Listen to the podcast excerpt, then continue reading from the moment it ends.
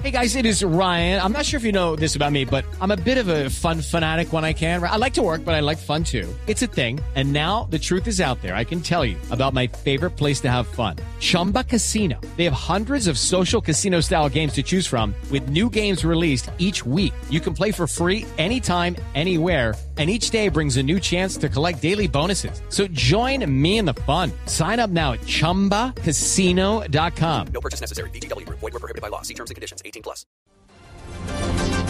Son las 9 de la mañana, un minuto en Colombia. Soy Fabián Martínez y a esta hora las noticias en Blue Radio y les contamos, vamos mejor a Venezuela porque fue convocada para hoy la primera sesión ordinaria de la Asamblea Venezolana que se realiza este año y como primera instancia cumplirá con el objetivo de elegir nueva junta directiva de este órgano legislativo. Y esto sucede en medio de la incertidumbre sobre la salud del primer mandatario de ese país, Hugo Chávez. Allí en el legislativo venezolano está nuestra corresponsal de Blue Radio, Lizeth Villafranca. Buenos días, adelante. Hola, buenos días. Así como lo acabas de decir, hoy inicia el, el periodo de sesiones parlamentarias de este año con la juramentación de la nueva directiva que estaría conformada por un presidente, dos vicepresidentes y dos secretarios y dos subsecretarios.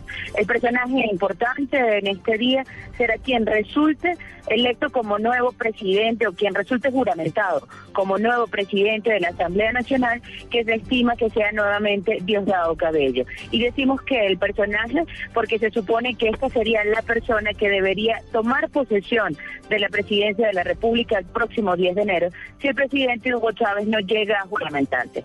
Aunque el día de ayer el vicepresidente Nicolás Maduro dijo que eh, ellos han interpretado, por lo que ellos interpretan de la Constitución, es que el mandato del presidente Hugo Chávez continúa aún después del 10 de enero, aunque el presidente no esté para juramentarse y que lo hará cuando así lo dispongan sus médicos frente al Tribunal Supremo de Justicia cuando se recupere de esta enfermedad, de esta de su estado de salud que está luchando contra el cáncer en La Habana, Cuba. La oposición ha dicho que no aceptará esta imposición del oficialismo, que debe tomar posesión eh, como presidente encargado el presidente de la Asamblea Nacional creen, aceptan que el presidente efectivamente el presidente Hugo Chávez, pero que debe nombrarse una junta médica que viaje a La Habana, Cuba, y especifique realmente cuál es el estado de salud del presidente Hugo Chávez y cuándo podrá regresar el presidente Hugo Chávez a Venezuela para tomar posesión de su cargo. Muchas gracias, Lisette, por su información desde Venezuela y continuamos pendientes de lo que sucede allí en el país vecino. Hablamos ahora del accidente que se presentó en la vía Manizales, Bogotá, y que deja un trágico saldo de 11 personas muertas, entre ellos eh, cuatro menores de edad. Nueve personas fallecieron en el lugar del accidente y otros posteriormente en centros asistenciales, como nos lo confirmó a Blue Radio el coronel Ricardo Bernal Peña de la Defensa Civil de Caldas. En un bus que venía del municipio de Quito, eh, Manizales y Manizales, Bogotá, eh, se accidentó a la altura del municipio de Herpeo, exactamente en la curva que llaman, denominan la curva del diablo.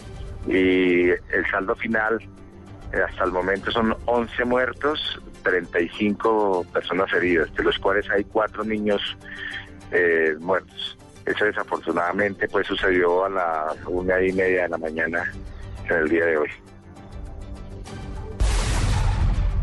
9 de la mañana, cuatro minutos. Ahora les contamos que en delicado estado de salud permanece un niño de nueve años herido con arma de fuego en el barrio Alfonso López de la ciudad de Neiva. Información desde la capital del Huila con Edgar Donoso.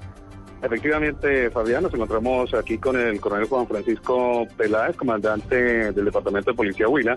Nos habla acerca de este caso, pues que tiene consternada a toda Colombia. Un menor de edad de nueve años, eh, pues fue baleado en la noche anterior. El coronel Juan Francisco Peláez. Los hechos prácticamente se suceden cuando el menor se encontraba en una cancha de fútbol observando un partido de fútbol y es así que llega un sujeto quien pretende atentar contra otro y en medio de, esta situación que se presenta eh, hiere al menor de nueve años, un tiro en el abdomen, un impacto con arma de fuego en el abdomen. Ya fue intervenido quirúrgicamente, se encuentra en franca recuperación.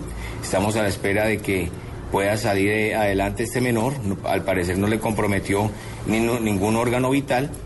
Ya tenemos identificado, tenemos individualizado este sujeto, sabemos sus antecedentes y lo estamos, eh, lo estamos eh, buscando, le estamos escasando para colocarlo a disposición de la autoridad competente a más tardar el día de mañana. Ya hay plena identificación del individuo que causó esta lesión al menor de edad, desde Neiva. Edgar Donoso, Blue Radio.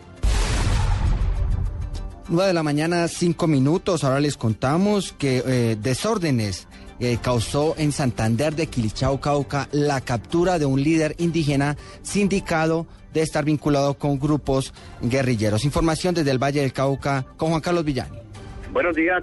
Disturbios se registraron en las últimas horas en el centro del municipio de Santander de Quilichao, en el norte del Cauca, cuando cerca de mil indígenas protestaban a las afueras de la sede de la Fiscalía en ese municipio para exigir la liberación de uno de sus líderes indígenas, identificado como Manuel Antonio Bautista Pequi, de 36 años, capturado al parecer eh, vinculado con la guerrilla de las FARC por rebelión y terrorismo.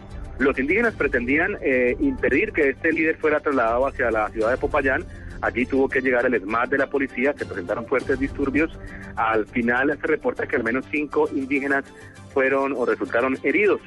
Este líder capturado al final, a cerca de la 1 de la mañana, tuvo o pudo ser trasladado hacia la ciudad de Popayán y en las próximas horas se va a realizar su audiencia de legalización de captura e imputación de cargos.